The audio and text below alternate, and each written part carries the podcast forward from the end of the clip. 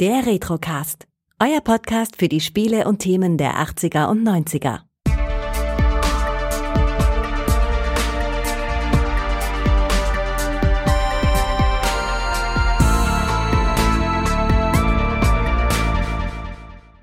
Herzlich willkommen beim Retrocast. Mein Name ist Kai und heute ist nochmals der Todde dabei. Hallo Todde.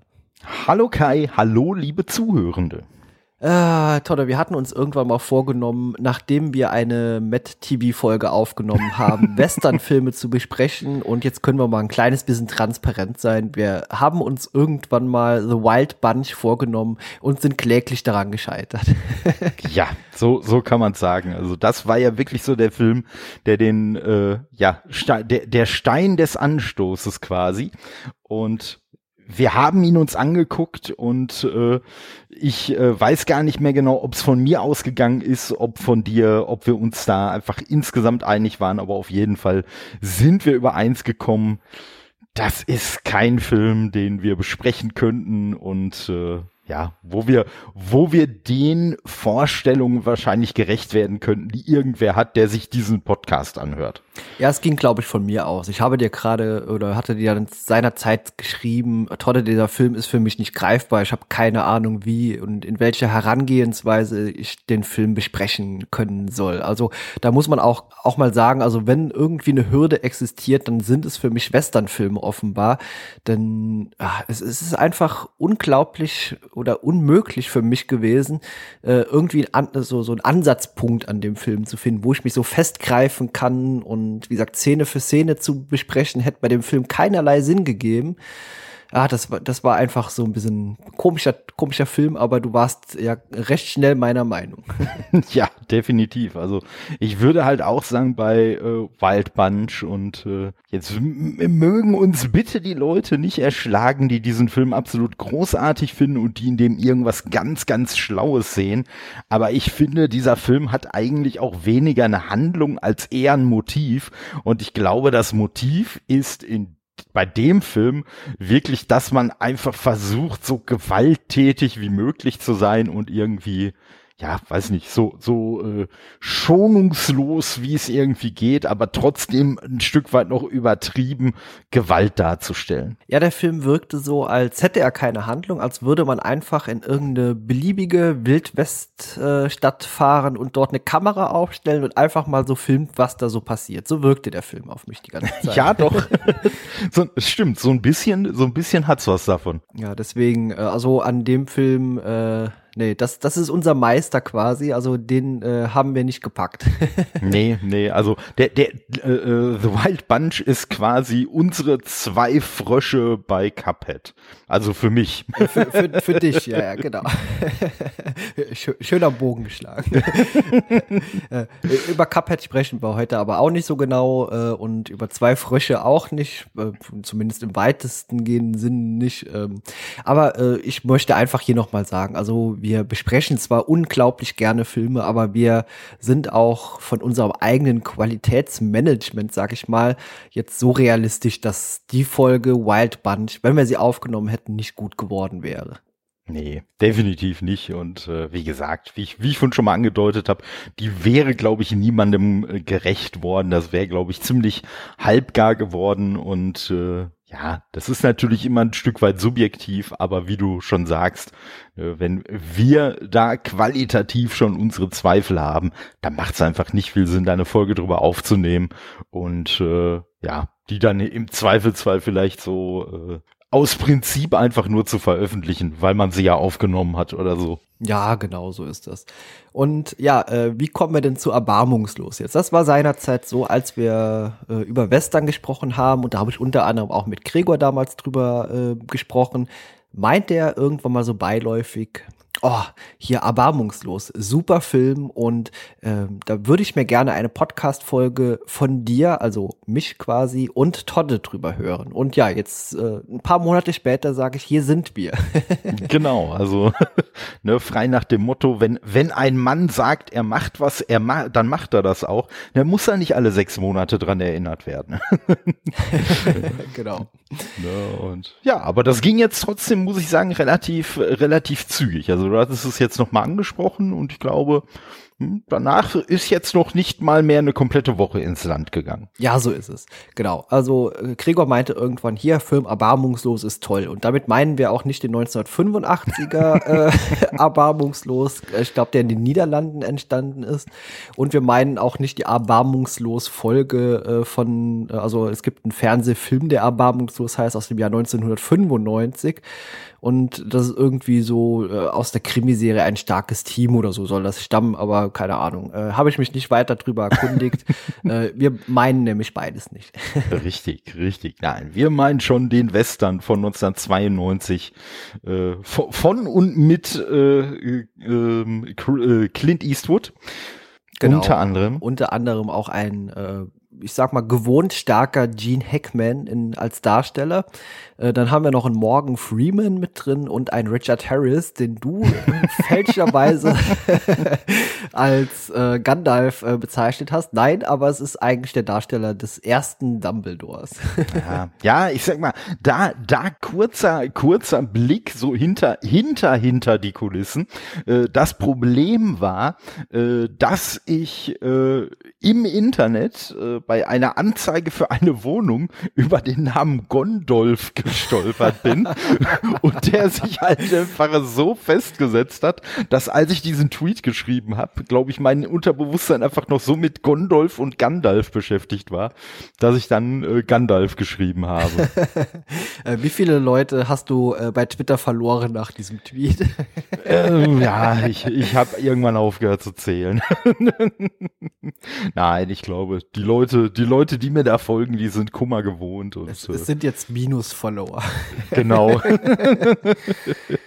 ne, also, nee, ach, also, äh, das, da, da konnten die Leute glücklicherweise mit umgehen. ja, ich, ich habe auch keine Hass-DMs gekriegt oder so. Äh, noch nicht. Vielleicht, noch äh, nachdem ja. wir das jetzt hier im Podcast öffentlich erzählt haben. Genau. Ja, ja. Hast Dumbledore mit Gandalf verwechselt. Unfassbar. Ja, ich sag mal. Eine, einer von den Zauberern halt. Aber das Lustige war, ich habe dann auch mal, ich habe dann auch mal, ich weiß noch nicht mehr, nach was ich gegoogelt habe, aber ich habe auf jeden Fall beim Googlen unter anderem auch die Frage gefunden, ist Gandalf äh, äh, Dumbledore? Also wer weiß, ob die Frage erst nach meinem Tweet vielleicht entstanden ist. ja, das ist eine gute Frage, aber das, äh, ich habe ja manchmal komische Ideen. Also man könnte jetzt äh, so ein Format daraus machen, ist Person X gleich Person X und äh, das ist ganz spannend, denn äh, Michelle und ich, beziehungsweise sie, hatte eigentlich prinzipiell auch mal die Idee, dass eventuell Lord Voldemort und ähm, Skeletor auch dieselbe Person seien.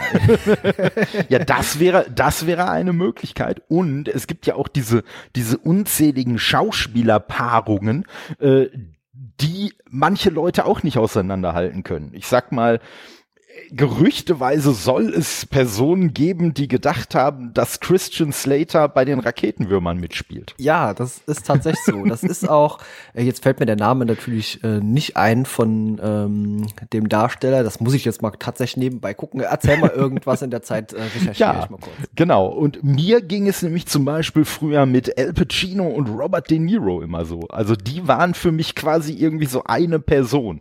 Also mir war zwar schon klar, dass es zwei unterschiedliche sind, aber irgendwie konnte ich früher nie auseinanderhalten, wen von den beiden sehe ich denn jetzt eigentlich?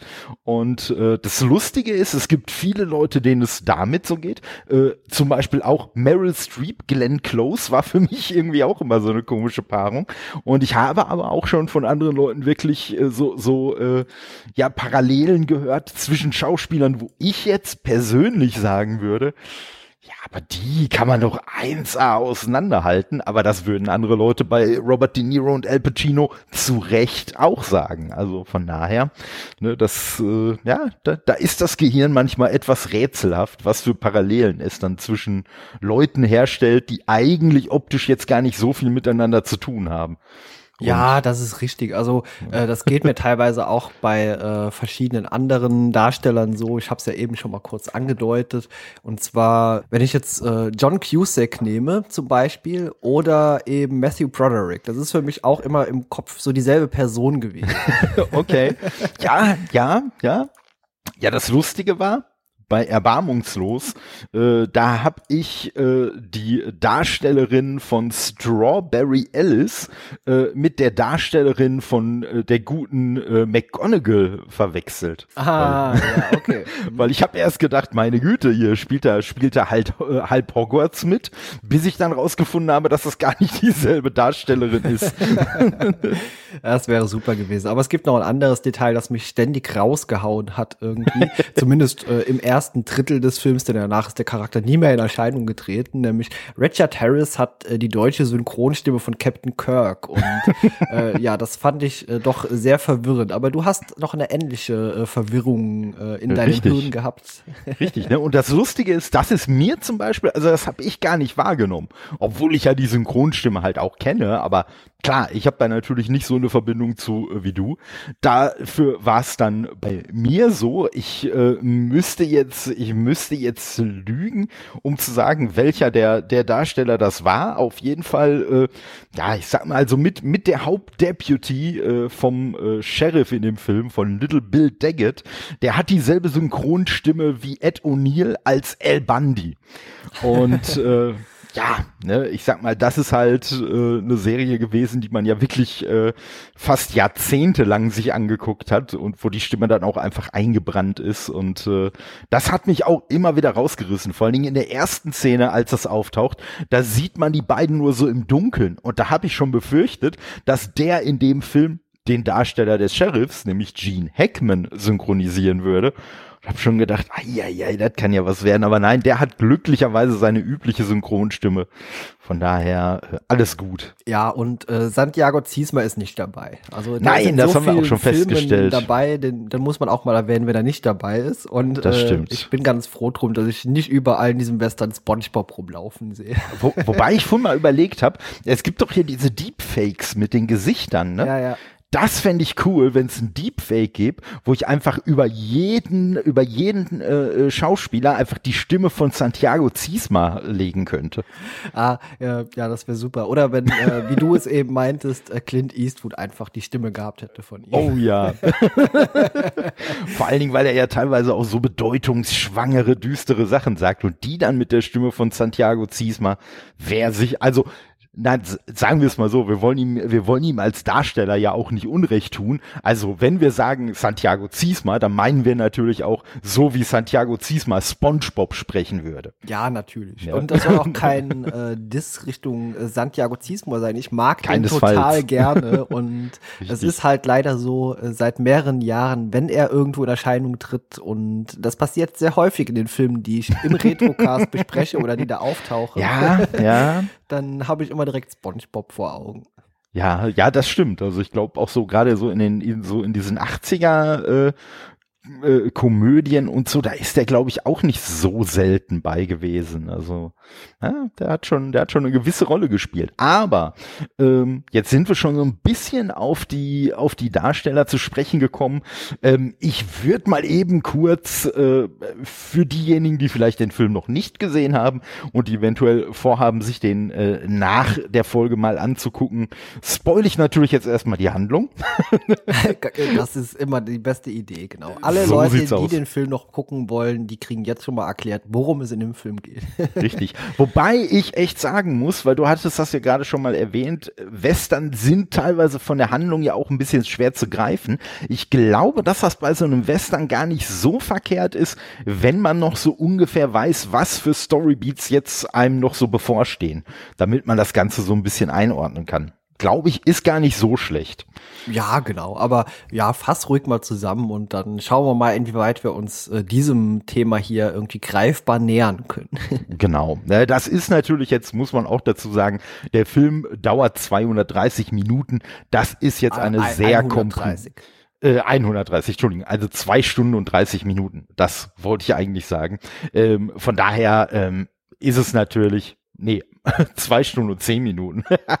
naja, äh, äh, äh, ich kann alles außer rechnen oder so. Äh, nee, wir, aber wir können reden, das reicht. Genau. Fakt ist, es ist ein langer Film, den ich jetzt kurz zusammenfassen werde und deswegen natürlich auch diverse Details. Äh, auslassen werde, von denen wahrscheinlich jetzt der ein oder andere, der den Film gesehen hat, sagt, ja, aber das hätte er doch unbedingt noch erwähnen müssen. Äh, ja, äh, denke ich nicht. Nein, also es geht grundsätzlich, ne, wir steigen äh, äh, in den Film mehr oder weniger damit ein, dass die Dirne, so möchte ich sie jetzt mal nennen, äh, oder auch Prostituierte oder Hure oder wie auch immer man die sie nennen möchte. Aber ich finde den Begriff Dirne sehr schön. Äh, die Dirne Faith äh, wird äh, am Anfang des Films von einem beleidigten Cowboy äh, mit dem Messer verstümmelt. Äh, er fühlt sich von ihr deswegen beleidigt, weil sie über seinen Mikropenis lacht. Und äh, ja, das macht den Guten ein wenig aggressiv. Sein Partner versucht irgendwie noch so ein bisschen ihn da so zur Raison zu bringen. Das funktioniert aber nicht. Die Mädels und ihr Chef rufen ganz schnell äh, den Sheriff Little Bill äh, auf den Plan, der die beiden, äh, ja, ich sag mal etwas sanfter bestraft, als sich die anderen das vorstellen. Der nämlich sagt, okay, ne, bis zum Herbst bringt ihr hier dem Besitzer von diesem Mädel, äh, also der Hauptschuldige, der Schlitzer, sage ich mal, soll ihm vier Pferde bringen, der andere soll ihm zwei Pferde bringen. Äh, das tun sie dann auch. Allerdings sind äh, Strawberry Alice, die so ein bisschen die Hauptdirne ist, äh, und die anderen Mädels sind da nicht so ganz mit zufrieden, äh, weil ja immerhin äh, die gute Faith mit äh, ziemlich zerschnittenem Gesicht in ihrem Job einfach nicht mehr arbeitet arbeiten kann, äh, wie es im Film so schön gesagt wird, zumindest nicht für Geld.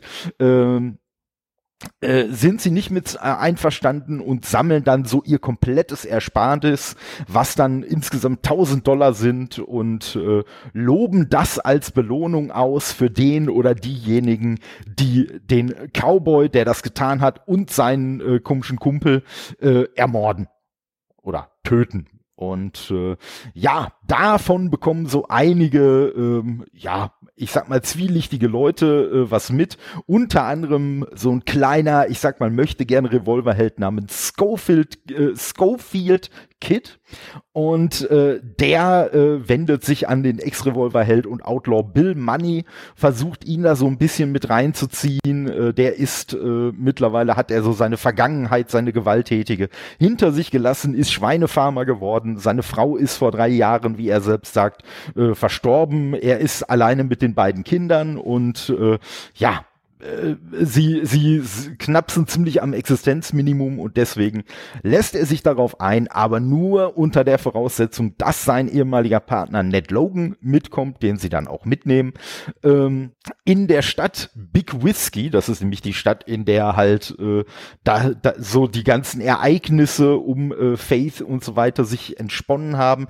Äh, da hat Little Bill, der Sheriff, natürlich auch mitbekommen, was die Mädels vorhaben und äh, äh, ja, da er in seiner Stadt eine hier gibt's keine Waffenpolitik äh, pflegt, äh, sorgt er halt dafür, dass äh, die Leute, die es halt auf dieses Geld an, abgesehen haben und deswegen dahin kommen, dass die halt sehr schnell von ihm lernen, dass er das nicht für eine gute Idee hält und sich auch wieder vom Acker machen der gute English Bob, der kriegt's dann auf die etwas härtere Tour mitgeteilt, aber ne, so läuft's dann. Ja, unsere, wie der Sheriff es so schön an einer späteren Stelle sagt, Mordbuben, was ich einen sehr schönen Begriff in dem Film finde, die landen auch dort, werden mehr oder weniger direkt von ihm auch aus der äh, Stadt rausgejagt. Ähm, sie lassen sich davon aber nicht komplett abschrecken, sondern äh, ihnen gelingt tatsächlich der Mord an dem ersten Cowboy, also an dem Partner, der eigentlich nicht, äh, nichts gemacht hat. Und ähm, ja, daraufhin kriegt Ned, der Partner, Gewissensbisse, will heimreiten, wird auf dem Heimweg aber von Little Bill aufgegriffen, wird ausgepeitscht, um die anderen beiden zu verraten, was er aber nicht tut.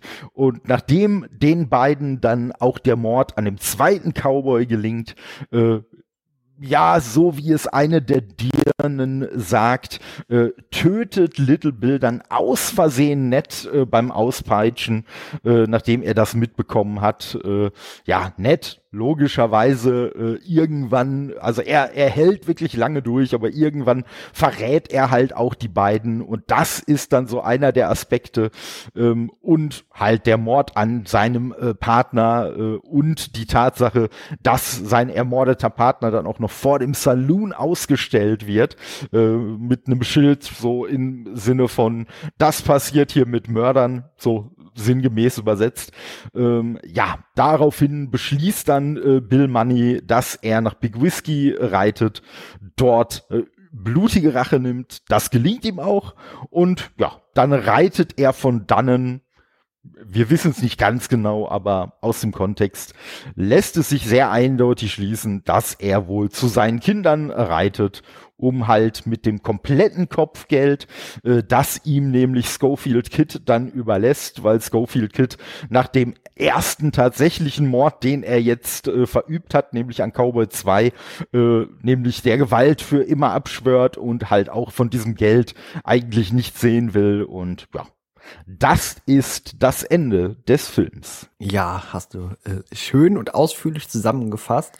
Und äh, hätte ich jetzt, bevor ich den Film gesehen habe, hier so in die Castliste reingeguckt, beziehungsweise das habe ich ja auch getan, hätte ich direkt gesagt, okay, hier Gene Hackman ist der Antagonist und Clint Eastwood der großartige Held.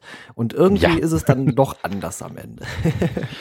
Ja, ja, das stimmt. Also gerade auch, gerade auch die Rolle von Gene Hackman finde ich auch einfach wieder mega spannend, weil, also zumindest so mein Eindruck war, in der ersten Szene, da da wirkt Gene Hackman eigentlich sehr heldenhaft. Also da ist er wirklich so, ja, das ist der Sheriff, auf den kann man bauen und die Mädels wollen, äh, äh, äh, er, er will ja eigentlich die beiden Cowboys am Anfang dann nur in Anführungszeichen auspeitschen, äh, wogegen die Mädels sich ja dann schon aufregen und empören und äh, daraufhin sagt er ja dann, was ja an sich sogar ein ganz weiser Richterspruch ist, finde ich, äh, fragt er halt den Hauptschuldigen, wie viele Pferde hast du? Sechs. So, und dann sagt er, okay, von diesen sechs äh, Pferden, die du hast, bringst du im Herbst vier hierhin als Strafzahlung für die Tat, die du vollbracht hast. Und ich denke mal, dass zu der Zeit, wo das Ganze spielt, so Ende 19. Jahrhundert, da sind, glaube ich, vier Pferde schon ein richtiger äh, Batzen Geld gewesen. Also ich glaube, dass es wären heutzutage durchaus einige Kleinwagen, die er da hätte vor die Tür stellen müssen. Und äh, ja, und der andere, der hat insgesamt vier Pferde und der muss von denen aber nur die Hälfte dann äh, als Strafzahlung leisten, also zwei, bringt aber freiwillig noch ein weiteres, nämlich das schönste Pferd, was sie da auf der Ranch hatten, bringt er nämlich auch noch mit, weil er eigentlich äh, ja so, so ein wenig Buße selber noch tun will, sag ich jetzt mal. Äh, und wollte dieses Pferd dann eigentlich Faith äh, schenken, weil die anderen Pferde, die gehen ja alle an ihren Besitzer, die gehen ja nicht an sie. Ja, das stimmt. Gene Hackman hat genau wie in Crimson Tide wieder so eine Rolle, wo man nicht genau auch äh, sagen kann, okay, der ist gut, der ist böse, der bewegt sich so irgendwo so im, im Schatten dazwischen, würde ich mal sagen. Also der hat natürlich auch zwielichtige Charakterzüge und er ist auch nicht äh, ja in allen Dingen, was er tut, so ja, so der äh, vorbildliche Sheriff, aber letztendlich ist er für mich trotzdem irgendwie mehr Protagonist als Antagonist. Wie geht's dir da? Mhm, grundsätzlich auch.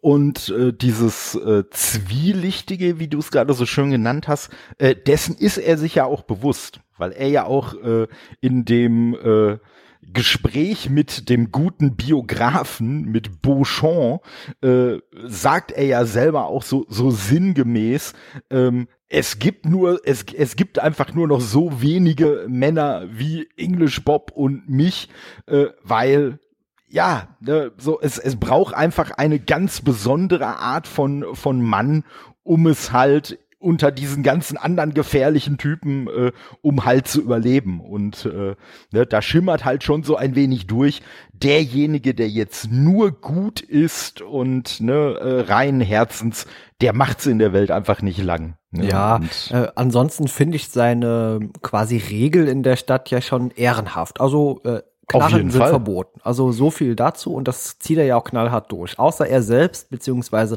auch der Rest der Stadt äh, hat trotzdem jemand eine Knarre immer dabei. Das finde ich immer lustig, wenn der Sheriff irgendwo in den Saloon kommt und dann plötzlich alle seine Handlanger, nenne ich sie mal, ihre Knarren äh, Waffen, Gewehre rauszieht. ja. Von daher ist das irgendwie so ein bisschen widersprüchlich, aber okay. Ja, ja, das ist, ich sag mal, wahrscheinlich, wahrscheinlich muss da, muss da jeder, der seine Waffe tragen will, muss sich von ihm zum Deputy vereidigen lassen. Ja, das, äh, das scheint so zu sein. Ja. aber da, ja. da habe ich schon ein bisschen zusammengezuckt. Moment mal, da sind überall Waffen verboten, aber gefühlt hat jeder eine dabei. ja, das stimmt schon, das stimmt schon. Ja, also ich muss sagen, die Regel und so, die finde ich auch absolut, die finde ich auch absolut gut und nachvollziehbar. Problematisch wird's halt äh, in der Art und Weise, wie er diese Regel halt dann umsetzt, weil äh, ich sag mal spätestens als dann hier unser Bill Money unser Clint Eastwood, äh, dann da Fieber geschüttelt eigentlich nur noch in sich zusammengesunken da liegt und äh, dann aber trotzdem noch auf ihn eingetreten und geprügelt wird und weiß ich nicht was, wo man sich denkt, ey, mal ganz ehrlich, du hast eine Pistole in der Hand. Was soll der dir denn jetzt noch tun? Also, äh, ne, aber ja, er hat halt seine, seine Regeln und die setzt er halt so um, wie er das für richtig hält. Ja, also er wurde natürlich auch belogen. Also er hat die Frage gestellt bekommen, hast du eine Waffe? Und äh, Clint Eastwood bzw. Bill äh, Money sagt, äh, nö, habe ich nicht. Und er hat ihn ja damit noch frech belogen. Und dann noch ein zweites Mal in der Art, dass die ja äh, irgendwie nicht schießen könnte, weil irgendwie, ich glaube, er hat es begründet, dass äh, hier das Schießpulver wäre nass geworden oder sowas. In Patronen finde ich das natürlich auch ein bisschen merkwürdig. Aber das sah jetzt nicht aus wie so, so ein Steinschlossgewehr äh, oder so eine Pistole, die man irgendwie Front laden müsste oder so Sachen. Also es sind normale Patronen. Ich glaube, die schießen auch, wenn es feucht ist, oder? Also ich bin jetzt kein Waffenfachmann. Ja, also ich denke, ich denke mal auch, ich denke mal auch, aber ähm, also Fakt ist, dass einfach in dem Film und äh, das zeigt sich nicht nur, aber auch bei Little Bill ähm, einfach und deswegen äh, passte auch äh, die Einleitung mit Wild Bunch sehr gut. Der Film, der präsentiert zwar auch Gewalt, aber und ich sag mal, Entschuldigung für diesen, äh, für dieses Wortspiel, aber der Titel passt da einfach. Gewalt wird da einfach immer erbarmungslos gezeigt. Also Gewalt, äh, also selbst, selbst, äh, e egal zwischen wem, Gewalt finde ich ma macht einem in dem Film nie ein gutes Gefühl. Es ist nie dieses so, ja, endlich, sondern es ist immer so dieses, ah, hey, ja, aber komm, jetzt könnte er doch aufhören. Und irgendwie an der Stelle, wo man aufhören könnte, wird immer noch mal einer und noch mal einer und noch mal einer hinterhergesetzt, wie auch halt in dieser Szene zwischen Little Bill und Bill Money, wo ich mir halt denke, ja, komm, ne, wie du schon auch richtig gesagt hast, er, er hat gelogen, er hat auch eine Waffe dabei gehabt und so weiter, okay, ihn jetzt irgendwie in Anführungszeichen zu neutralisieren, okay, aber dann wieder und wieder und wieder in ihn reinzutreten, einfach nur, ich sag mal, aus Wut, weil man belogen wurde oder um ein Exempel zu statuieren oder sonst was, ja, fand ich, fand ich schon unangenehm. Ja, ist sehr unangenehm. Kurz vorher gab es ja auch mit English Bob, also Richard Harris, also Dumbledore, eine ähnliche Szene. AKA Gandalf. Oh, ich, ich höre schon wieder, wie deine Follower äh, schwinden. ja, aber da, da gab es ja schon mal eine ähnliche Szene. Den hat er ja auch grün und blau geschlagen und am Ende dann aus der Stadt verjagt. Und da fand ich es teilweise ein bisschen merkwürdig, denn ich habe eigentlich fest, bin ich davon ausgegangen, dass der später noch mal in Erscheinung treten wird, aber nö. ja, also das, das hat mich auch, das hat mich auch wirklich äh, sehr, sehr gewundert und äh, ja, so eine richtige Erklärung habe ich dafür auch gar nicht. Also äh, das, äh, also mich hat auch schon so, also gewundert nicht, aber äh, so die Szene in, in, als er noch im Gefängnis war quasi und äh, äh, dann äh, Little Bill, dem Beauchamp, dem bis dahin Biografen äh, von English Bob, also known äh, The Duke of Death oder wie Bill, Little Bill immer so schön gesagt hat, The Duck of Death.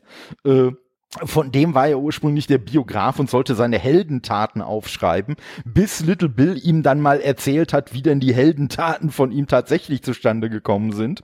Und äh, ja, in der Szene bietet ja Little Bill äh, unter anderem Beauchamp die Waffe an und sagt so, hier ist mein Schlüssel, hier hast du meine Waffe, du musst mich jetzt nur erschießen, dann könnt ihr hier einfach rausgehen. Und ja, das ist immer, das wird äh, irgendwie in Western so häufiger gezeigt. Hier, nimm meine Knarre, erschieß mich doch. Zeig doch, dass richtig. du ein Mann bist. Hier, tu richtig, es. Richtig, richtig. Ja, genau. Ja. Aber ich muss sagen, in dem Film fand ich es konsequenter, weil nicht nur von ihm, sondern auch von Bill Money wurde ja vorher wirklich immer betont, dass es halt nicht so einfach ist, mal eben eine Pistole zu nehmen und jemand anderen zu erschießen.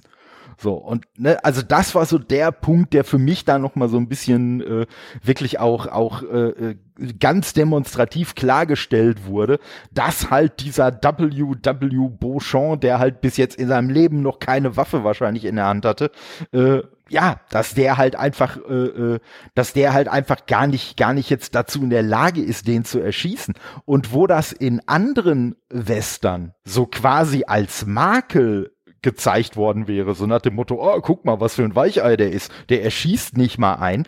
Da fand ich das in der Szene einfach sehr nachvollziehbar äh, so rübergebracht, weil ich mich dann eher auch so mit dem identifiziert habe und so gedacht habe, ja, ich würde das wahrscheinlich auch nicht hinkriegen, einfach mal eben so kaltblütig jemand da äh, zu erschießen. Und äh, von da konnte ich das schon nachvollziehen, aber ich fand es halt auch interessant, weil Beauchamp dann ja so nach dem Motto, hm, ich kann das ja nicht, aber der Duke of Death, der kann das ja. Also gebe ich dem doch jetzt einfach die Waffe.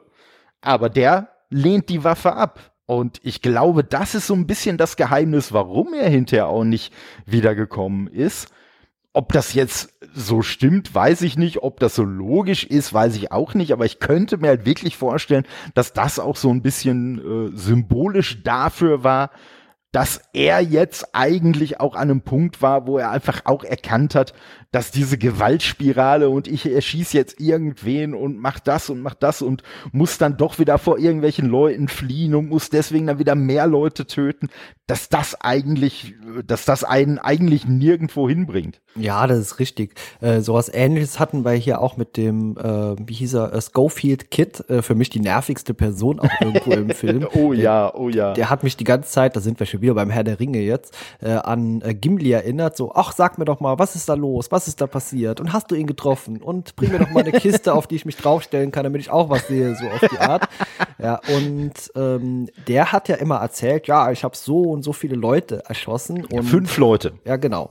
Und in diesem Film, äh, also in ist er dann zu diesem Typ, der eigentlich nur, und ich sag's jetzt einfach mal so, wie es ist, der ist gerade am Kacken und wird beim Kacken irgendwie von ihm dann mit drei Schuss abgeknallt. Mhm. Und äh, quasi sein erster Mord, das beichtet er dann später und dann wird ihm auch erstmal die Tragweite bewusst. Also das bekommt er dann ja auch von äh, hier Bill Money so ein bisschen erklärt. Ja, du, du hast Leben ausgelöscht, komm damit zurecht jetzt. Du weißt nicht, ja. was vielleicht äh, er noch für ein Leben geführt hätte und so. Und auch er selbst äh, bekommt ja dann Zweifel an seiner Tat und das finde ich auch ganz schön herausgearbeitet in dem Film. Mhm. Ich finde auch, ich finde auch, äh, äh, weil so ich ich äh, krieg nicht ganz eins zu eins hin, aber ich äh, äh, aber so sinngemäß ist der Satz, den äh, Bill Money zu ihm ja auch sagt. Äh, Du hast alles, was er war, was er ist und alles, was er jemals noch äh, äh sein würde oder gewesen wäre, hast du halt jetzt vernichtet. Richtig. Mit, genau. Einfach ja. nur mit, mit dem, mit dem äh, Druck eines, eines Triggers halt quasi.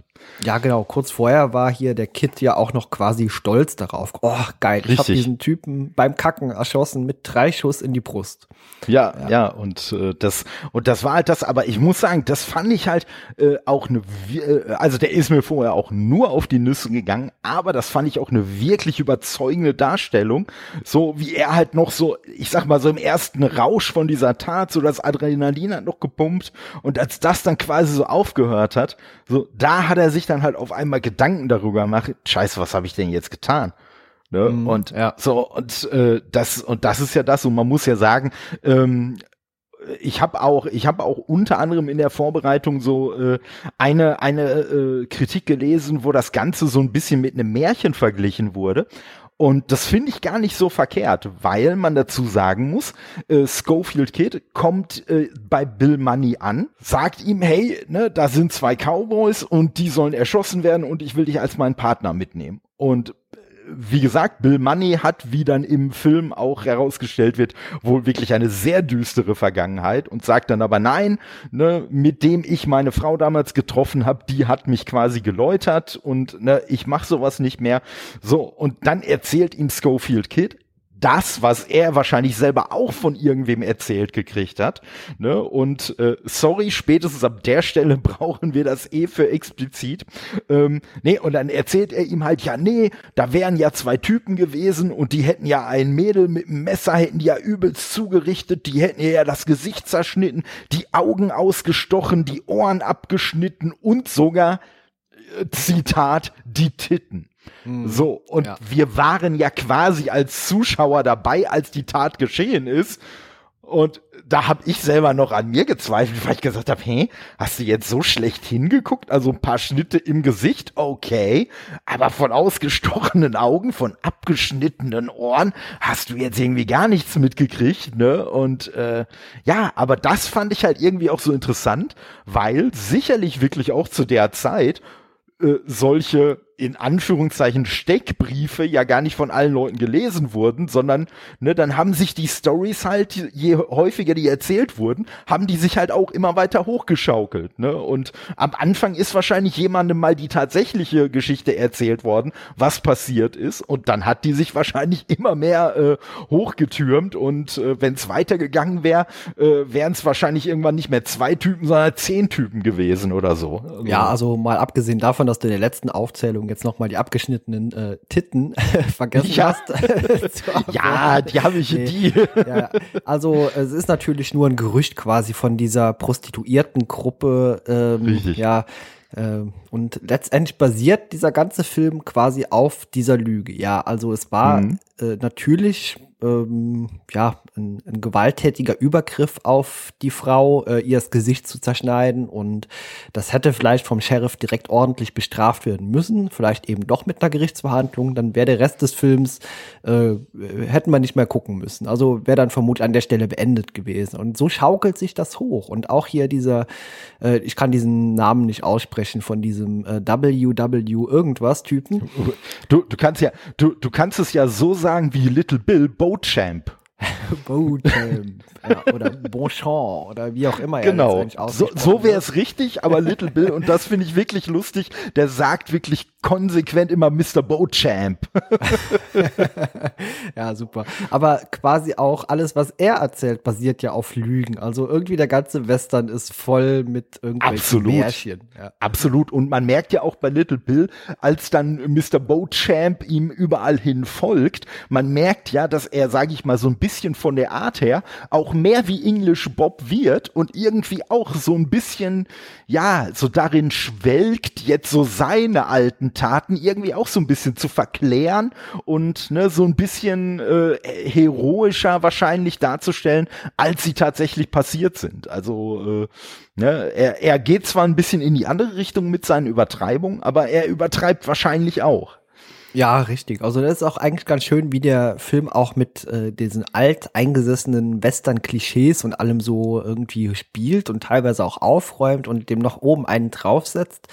Ähm, also so, so, so eine Art Vorfazit von mir. Das wird mit Sicherheit nicht mein Lieblingsfilm, das hier, und auch, glaube ich, Western wird nicht mein Lieblingsgenre äh, werden.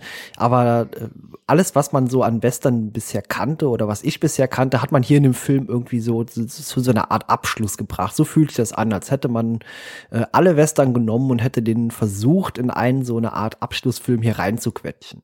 ja, absolut, absolut. Und äh, man darf ja auch nicht, man darf ja auch nicht äh, außer Acht lassen, dass dass äh, Clint Eastwood bei dem Film ja auch Regie geführt hat. Und äh, ja, mit der Hauptrolle, die er gespielt hat, hat er ja quasi nochmal so, so alle Westernrollen, die er vorher gespielt hat, eigentlich demontiert, indem er äh, äh ja dieser Bill Money, finde ich, ist halt auch wirklich ein interessanter Charakter. Weil man muss sagen, er ist man, man kriegt jetzt nicht gesagt, wie alt er ist, aber sagen wir mal, er ist uralt. Er ist einfach ein alter Mann, ist halt so. Und er sagt, also jetzt mal vorausgesetzt, dass das tatsächlich alles stimmt, er sagt, seine Frau wäre vor drei Jahren gestorben und man sieht hinterher auf ihrem Grabstein, dass sie 29 Jahre alt war. Also wenn das tatsächlich stimmt, dann ist die ungefähr halb so alt gewesen wie er. Ja, ich sag was? mal so, die Alterserwartung oder die Lebenserwartung war mit Sicherheit auch äh, deutlich geringer so im Wilden Westen. Also ja, der ist ein alter Sack hier, auf jeden ja, Fall. Ist, ja, ist so, ne? Aber er ist auf jeden Fall ein alter Sack, der sich ein junges Mädel geschnappt hat. Ja. Und dieses junge Mädel hat ihn dann quasi also zum einen von der Gewalt und zum anderen was halt die Gewalt bei ihm auch beeinflusst hat, vom Alkohol weggebracht, weil er halt auch erzählt, dass eigentlich er äh, bei seinen ganzen alten Taten, die er früher vollbracht hat, dass er eigentlich mal sternhagelvoll war und dass er sich einfach an total viele Sachen halt überhaupt nicht mehr erinnern kann, was ich ihm sogar glaube. Ne? Manche Sachen wird er sicherlich auch verdrängt haben, aber ich glaube ihm auch wirklich, dass er wirklich teilweise so stralle war, dass er sich einfach nicht äh, dran erinnern konnte und äh, ja, ja, man merkt halt auch äh, ihm und äh, Ned ja auch, sein Partner, merkt man halt einfach an, dass so später wo sie älter sind, wo sie ein bisschen reflektierter sind und so, dass sie sich ja mit dieser Gewalt auch gar nicht mehr so so äh, leicht tun, weil ursprünglich soll ja der erste Cowboy, der erschossen wird, also der Partner äh, von dem eigentlichen Täter, ähm, den soll ja eigentlich Ned mit der Rifle umbringen. Genau, also äh, Morgan Freemans Rolle. Richtig, so. richtig und äh, ja, der der man, man merkt aber in der Szene, er hat's irgendwie nicht mehr so in sich.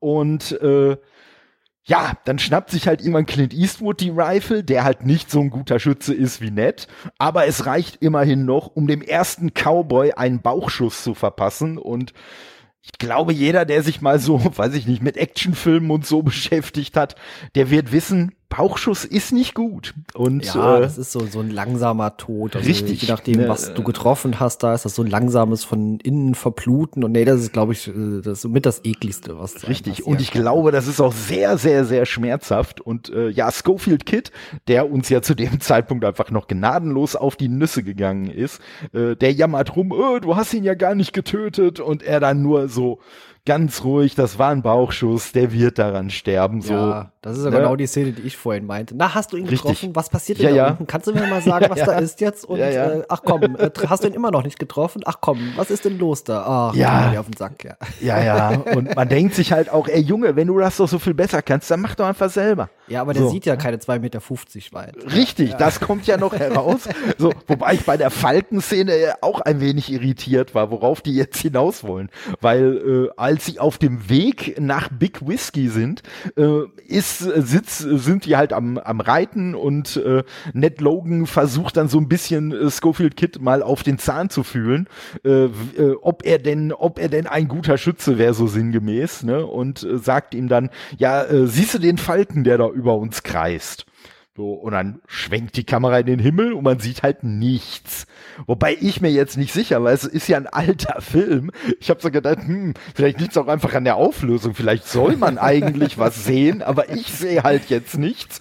Ne? Und äh, ja, die anderen gucken dann auch alle hoch. Man sieht dreimal nichts und äh, er so, äh, ja klar, sehe ich den. Und dann kommt halt auch eigentlich so ein total dämlicher, so ein äh, Haha, ich hab dich erwischt Moment, weil er dann sagt, ha, da ist gar kein Fall Falke. Sag mal, wie weit kannst du eigentlich gucken?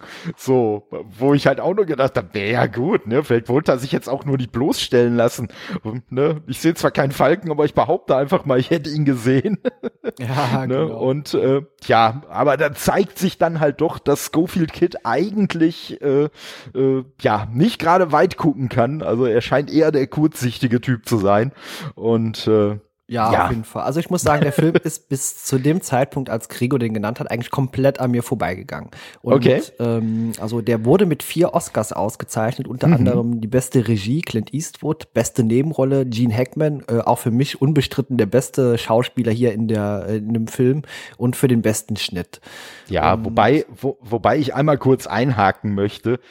Gene Hackman als Nebenrolle ist halt wieder ein Witz, aber gut es kommt halt immer drauf an, die, äh, wie, wie die Studios dann versuchen, wen ins Rennen zu schicken. Und wahrscheinlich haben sie nur noch die, den Slot als Nebendarsteller äh, offen gehabt, aber für mich ist Gene Hackman eigentlich einer der Hauptdarsteller. Also ja, ja, ähm, also auf jeden Fall. Also Gene Hackman, äh, sobald der Mann irgendwo in Erscheinung tritt, hat man irgendwie, er zieht alle Blicke auf sich. Also ja. das, das ist so, so ein Typ, und das habe ich auch in der Besprechung zu Crimson Tide schon gesagt, so ein Typ fehlt mir heute irgendwie so ein bisschen. So, so ein Typ mit Ecken und Kanten, der immer so nicht so ganz 100% durchsichtig ist, ob gut, ob böse oder auf welcher Seite steht er jetzt. Und ja, ich, ich, ich mag Gene Hackman total total gerne.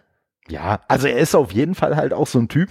Also wenn er einen, einen augenscheinlich positiven Charakter spielt, dann, dann rechnet man schon immer ein bisschen mit und wartet so ein bisschen auf den negativen Aspekt. Also wenn du weißt, was ich, wenn du verstehst, was ich meine. Ja, ja, auf jeden Fall. Wie gesagt, ja, der, der ist so ein Typ mit Ecken und Kanten. Man erwartet von ihm sowohl Gutes als auch Böses. Ja. Und, ja. und, ne, und ich muss sagen, auch der ist aber eher schon ein älterer Schauspieler, aber ich muss sagen, bei wem mir das immer ganz exakt genauso geht, ist Samuel L. Jackson bei dem habe ich wirklich auch immer, ne? Also außer, gut, wir wissen halt, ne, Nick Fury bei den Marvel-Filmen ist ein guter, okay, aber auch da hat er ja immer mal so seine eigene Agenda und macht dann im Zweifelsfall vielleicht irgendwas, was zumindest die Protagonisten erstmal nicht so gut finden und so weiter. Und ähm, mit dem finde ich richtig gut, was das Lakeview Terrace glaube ich, wo er diesen, wo er so einen Kopf spielt auch und äh, Nachbarn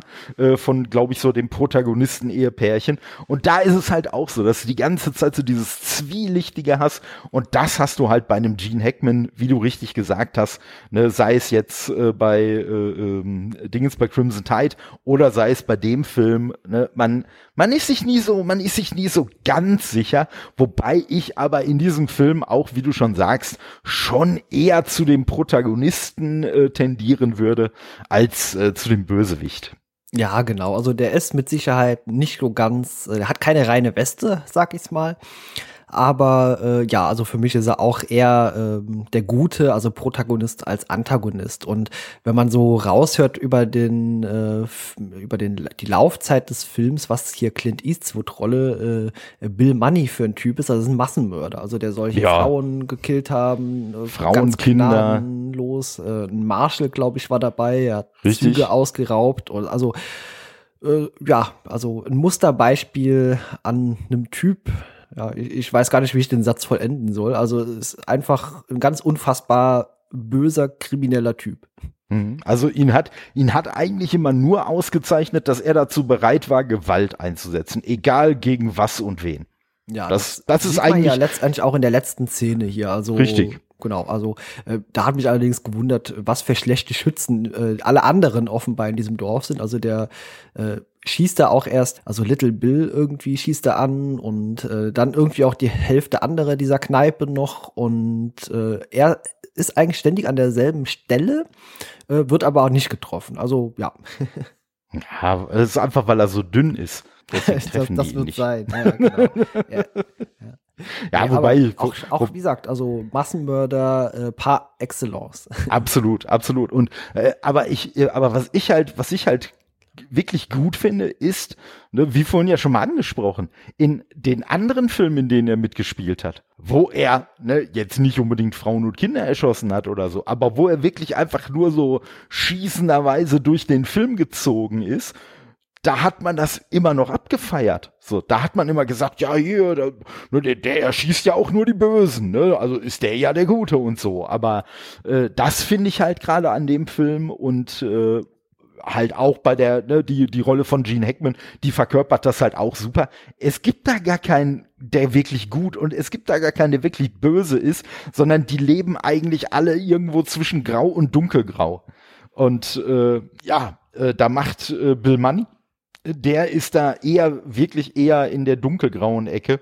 Und äh, ja, Little Bill würde ich halt sagen, ja gut, Little Bill neigt zwar auch zu zweifelhaften Mitteln, aber wenigstens für einen guten Zweck. Ja, genau. Also er ist natürlich der Sheriff dort und hat prinzipiell auch äh, seine eiserne Regel hier Waffen verboten. Die muss jeder bei ihm abgeben. 24 Stunden am Tag geht das offenbar auch. ja. Genau. Und ähm, Ja, also wie, wie soll man das zu einem Abschluss bringen? Also es ist letztendlich ein Film für mich, ähm, der jetzt mal schön äh, aufgeräumt hat mit diesen ganzen Western-Klischees, habe ich vorhin schon mal mhm. gesagt. Und äh, ich kann aber genauso wie die Handlung des Films äh, den gar nicht so als richtig gut oder richtig schlecht irgendwo bewerten. Also es ist kein Film, den ich mir jetzt in der nächsten Zeit nochmal angucken würde, aber es war mal schön, ihn gesehen zu haben. So, so geht's mir zumindest mit dem Film. Hast du da auch irgendwie so ein paar Sätze zu? Ja, also ich würde den Film ähnlich wie den eingangs erwähnten Wild Bunch, würde ich sagen, der Film hat für mich auch eher so ein Übermotiv als jetzt so eine, so eine richtige Handlung. Er hat zwar eine wesentlich nachvollziehbarere Handlung als White Bunch für mich persönlich, aber ähm, das Wichtige ist halt wirklich eigentlich, wie du schon sagst, dieses Demontieren von Western-Klischees, von dem, was ein Mann ausmacht und, äh, ne, und äh, als also diese Aussage und äh, insgesamt so diese, dieses Motiv finde ich klasse, finde ich auch super umgesetzt, finde ich auch grandios, muss man einfach sagen, dass ausgerechnet jemand wie Clint Eastwood den gemacht hat, weil ohne, wenn es nicht Clint Eastwood gewesen wäre, hätte das Ding gar nicht funktioniert. Es hat eigentlich nur dadurch funktioniert, dass derjenige, der nicht zuletzt mit an diesen Western-Klischees gearbeitet hat, auch derjenige ist, der sie quasi alle wieder einreißt. Ja, also. richtig, genau. Ja. Ja, äh, erbarmungslos. Ja, also das ist ein Titel, äh, der passt ganz gut und wie gesagt, äh, im Vorfeld hätte ich jederzeit gesagt, hier Gene Hackman, das ist der Antagonist. Das ist so typischer Antagonist. Clint Eastwood ist hier der Superheld dann am Ende und zumindest in der Form hat der Film mich doch sehr überrascht.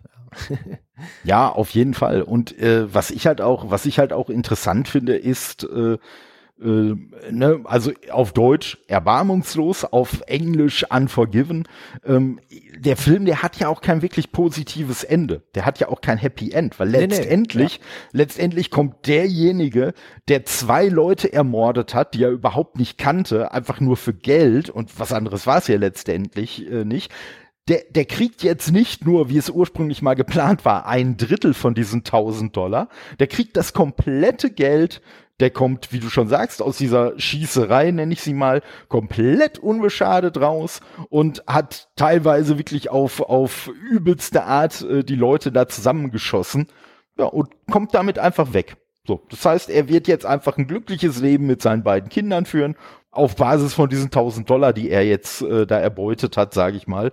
Und äh, ja, wird wird damit ja auch weit kommen. Das war ja damals noch richtig viel Geld. Ja, und, ja auf jeden äh, Fall. Ja. Ne, ja, muss man halt sagen so. Also das, also es bleibt so ein, es bleibt so ein fader Nachgeschmack, dass man sagt so, hm, also über das Happy End, vermeintliche Happy End, kann man sich jetzt nicht wirklich äh, freuen und ähm, ja, man muss aber trotzdem, finde ich, sagen, dass eigentlich die einzig wirklich wahren starken Rollen haben eigentlich die Frauen in dem Film gehabt. Ja, kann, kann, man so schon sagen. Ja, äh, gut, ne? sie haben letztendlich natürlich auch gelogen, um das Ganze Klar. hier so in die Wege zu leiten. Und äh, auch da ja, absoluten Minuspunkt an, an, das, die Frauen, ja. Das, das stimmt, aber das, aber das zieht sich ja auch unabhängig von den Frauen wirklich durch den ganzen Film. Äh, nicht zuletzt, ne, ja, diese ja, Szene, genau. die ich vorhin erwähnt habe, mit Beauchamp und äh, dem und äh, English Bob, das ist ja auch, hey, ich bin selber nicht dazu bereit, Gewalt anzuwenden oder nicht dazu in der Lage, was, was auch immer, aber ich kenne ja einen, der es ist. Und dem drücke ich jetzt in die, die Waffe in die Hand, damit er für mich in Anführungszeichen die die Drecksarbeit macht. Und letztendlich, das ist ja genau das, was die, was die äh, Dirnen äh, mit den Mördern, die sie da anheuern wollen, auch machen. Ähm, und äh, ja, damit das Gesetz dann quasi auch so in die, in die eigene Hand nehmen. Und äh, ja, also auch da ja, stimmt eigentlich. Also auch die Frauen sind eher so, sind nicht weiß, sondern auch die sind so in der, in den Graustufen einfach drin. Und äh, ja, wirklich gut ist da einfach kein Charakter. Nee, das stimmt. Die sind alle äh, sehr äh, fragwürdig, nenne ich es mal. ja, ja, ja. Gut, äh, ich glaube, mit dem Film sind wir durch oder hast du noch irgendwas anzumerken? Also ich glaube, ich glaube, da wäre jetzt nichts nichts Wichtiges mehr, was man noch erwähnen müsste. Ja. Ich hätte noch einen Vorschlag. Wir hatten ja ursprünglich mal die Idee, wir wollen Western besprechen und da würde ja. ich fast behaupten, das lassen wir in Zukunft sein. Aber ich, ich würde auch. gerne so ein bisschen an äh, Gene Hackman noch ein bisschen dranbleiben. Das Deswegen, können wir gerne machen. Äh, ein Vorschlag von mir. Äh, ich würde gerne demnächst mit dir, pass auf, jetzt kommt der Witz bei der Sache, äh, schneller als der Tod würde ich gerne sprechen. ja, das, äh, ich denke auch. Lass uns keine Western mehr machen. Lass uns. ja, ich sag mal so, das ist ein sehr besonderer Western und ich glaube, über den wird es auch leichter sein, dass wir drüber sprechen. ich glaube auch, über den bin ich vorhin auch lustigerweise mal gestolpert, weil äh, ich habe zu diesem Film, der grundsätzlich von Kritikern sehr, sehr hoch gelobt wurde auch, ähm, äh, habe ich mir natürlich, weil man dann ja so eine morbide Neugierde hat, habe ich mir natürlich die ganz schlechten Bewertungen mal angeguckt und einer, der den Film wirklich mega zerrissen hat, der hat halt auch schneller als der Tod ziemlich zerrissen. ja, interessant. Äh, schneller als der Tod, äh, auch Gene Hackman. Ich glaube, da sogar in der richtigen Antagonistenrolle aus dem Jahr 1995, unter anderem auch Sharon Stone dabei, Russell Crowe, Leonardo DiCaprio und äh, Gary Sinnis. Also äh, einige äh, Stars mit drin und äh, ich glaube, den sollten wir uns mal verknüpfen noch. da wäre ich auf jeden Fall mit dabei. Sehr gut. Ähm, ja, werden wir demnächst dann mal machen. Dann äh, vielen Dank an der Stelle, Todde. Äh, hat mir sehr viel Spaß gemacht, die Besprechung, auch wenn der Film noch immer nicht so richtig 100% greifbar für mich. Ich glaube, das, das wird sich auch äh, nicht ändern. Ich glaube, so diese Western-Genre ist nicht so ganz meins eigentlich. Hm, ja, ich glaube jetzt auch nicht, dass das wirklich, äh, also ne, bei aller Qualität, die ich dem Film absolut attestieren würde, und ich würde halt auch wirklich sagen, äh, wer den Film noch nicht gesehen hat und äh, nicht, nicht von der Idee schon total abgeturnt ist, der sollte den Film auf jeden Fall mal gesehen haben. Also äh, finde ich schon, man, man sollte den schon mal geguckt haben und äh, ja, ich könnte mir jetzt auch nicht vorstellen, dass ich jetzt sage, oh ja, den gucke ich mir jetzt irgendwie äh, übernächste Woche Dienstag nochmal an. Das jetzt auch nicht unbedingt, aber äh, aber also, geht. Ja, genau. genau. Ne? Aber nee, aber also ich find's schon, ich find's schon gut, äh, dass wir, dass wir den äh, Film äh, geschaut haben. Äh, lieben Gruß nochmal an den Gregor. Ne? Und ich hoffe, dass wir auch äh, sein, seinen Vorstellungen äh, jetzt gerecht wurden. Tja, und wenn nicht, muss er uns verfluchen.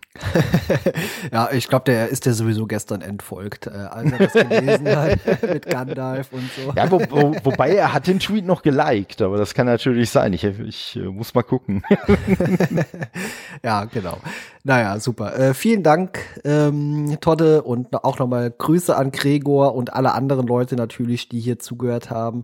Äh, kleiner Hinweis noch, am, äh, wo wir gerade bei Gregor sind, am Samstag natürlich im Livestream die Besprechung von Zurück in die Zukunft 2. Und äh, wenn ihr keine Infos, News und so weiter, Ankündigungen verpassen wollt, dann schaut doch mal auf Twitter rein und dort findet ihr den Retrocast unter retrocast-de. Gut, äh, nochmals vielen Dank. Äh, jetzt wollte ich schon Gregor nennen. Äh, vielen Dank, oh. Todde, und ja, bis zum nächsten Mal. ja, danke, Gandalf und alle Zuhörenden. Tschüss.